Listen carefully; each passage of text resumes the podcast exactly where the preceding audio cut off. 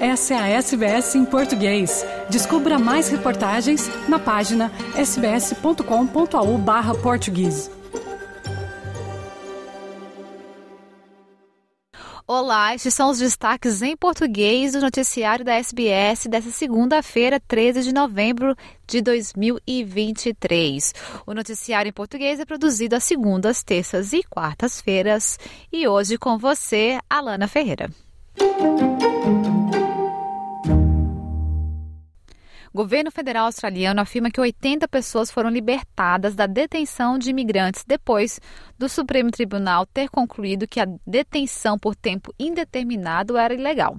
O ministro da Imigração, Andrew Gillis, revelou que o governo estava preparado para a decisão desta quarta-feira, 8 de novembro, e dezenas de pessoas em condições adequadas de visto já foram liberadas foi proferido um retorno da decisão tomada há duas décadas no caso de um homem rohingya de Mianmar que enfrentava a possibilidade de uma prisão perpétua porque nenhum país queria reassentá-lo devido a uma condição criminal por abuso sexual de crianças.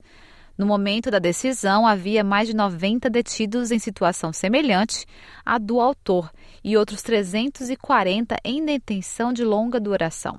O porta-voz da oposição à imigração, Dan Tehan, diz que o governo precisa dizer mais sobre as pessoas que foram libertadas até agora. The public needs to know and the public wants to know what is the government doing to keep them safe. What what are the, the character grounds that these people were being held on. What are they doing to liaise with state and territory police? Gilles diz à rádio ABC que a segurança da comunidade é a prioridade do governo e que os libertos seriam obrigados a se apresentar regularmente à Polícia Federal Australiana, às forças de fronteira e a qualquer outro órgão relevante.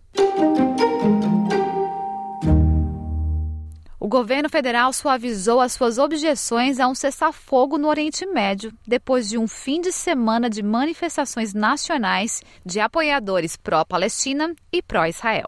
A ministra do Meio Ambiente, Tânia Pibersek, esclareceu os comentários feitos pela ministra das Relações Exteriores, Penny Wong, pedindo o que chamou de passos em direção a um cessar-fogo, dizendo que o governo apoia trabalhar para o fim das hostilidades, em vez de pressionar diretamente pelo fim da violência.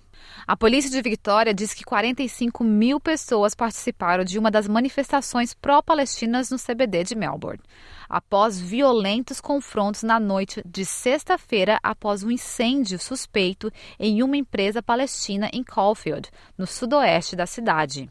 O líder do Partido Nacional no Senado, Brit McKenzie, disse ao Seven Sunrise que os comentários do senador Young foram um erro em um momento em que a comunidade australiana se sente insegura. Calling for a ceasefire as if there was some equivalence between the actions of Hamas and the actual reality of war is absolutely appalling and it needs to be highly condemned. O líder do Partido Verde, Adam Brandt, diz que ao não pedir abertamente um cessar-fogo, o governo está apoiando a invasão de Gaza. The foreign minister says the government's concerned about attacks on hospitals and rising number of civilian deaths. The foreign minister says that the government has concerns, yet Labor will not call for a ceasefire.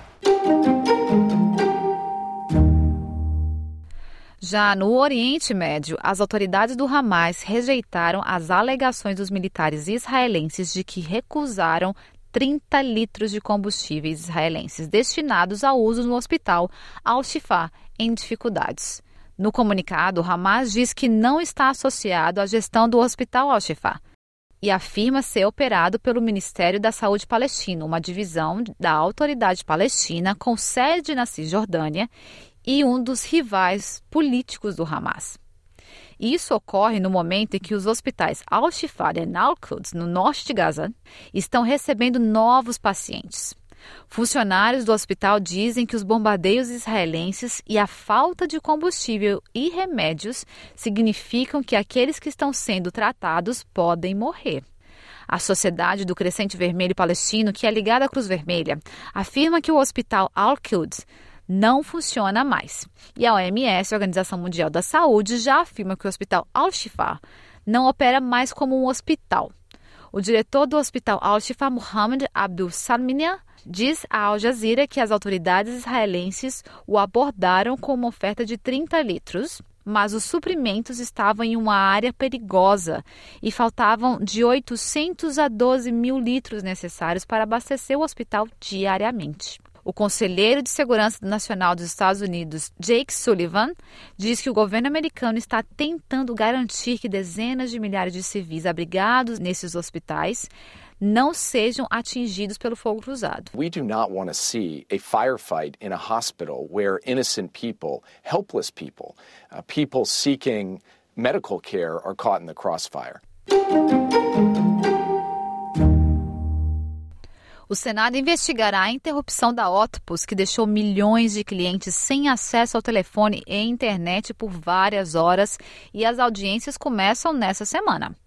A senadora do Partido Verde, Sarah Hanson Young, que presidirá o inquérito depois de apresentá-lo ao parlamento, na semana passada disse que a CEO da empresa, Kelly Bayer Rosemary, abrirá o inquérito nesta sexta-feira, dia 17 de novembro. Mais de 10 milhões de clientes entre indivíduos e empresas da Optus foram afetados na semana passada, 8 de novembro quando uma interrupção impediu a conexão à internet ou fazendo ou recebendo ligações, incluindo chamadas de telefone fixo para triple zero, levando mais de 12 horas para resolver. Hanson Young diz que a investigação tentará descobrir a causa da interrupção e como evitar futuras quedas no sistema e também o motivo da Octopus ter mantido o governo e clientes no escuro naquele dia. Australians deserve better, and they need to know that when they have to access their, their banking, their bank, when they have to be able to call emergency, when they need to be able to do their business via their phone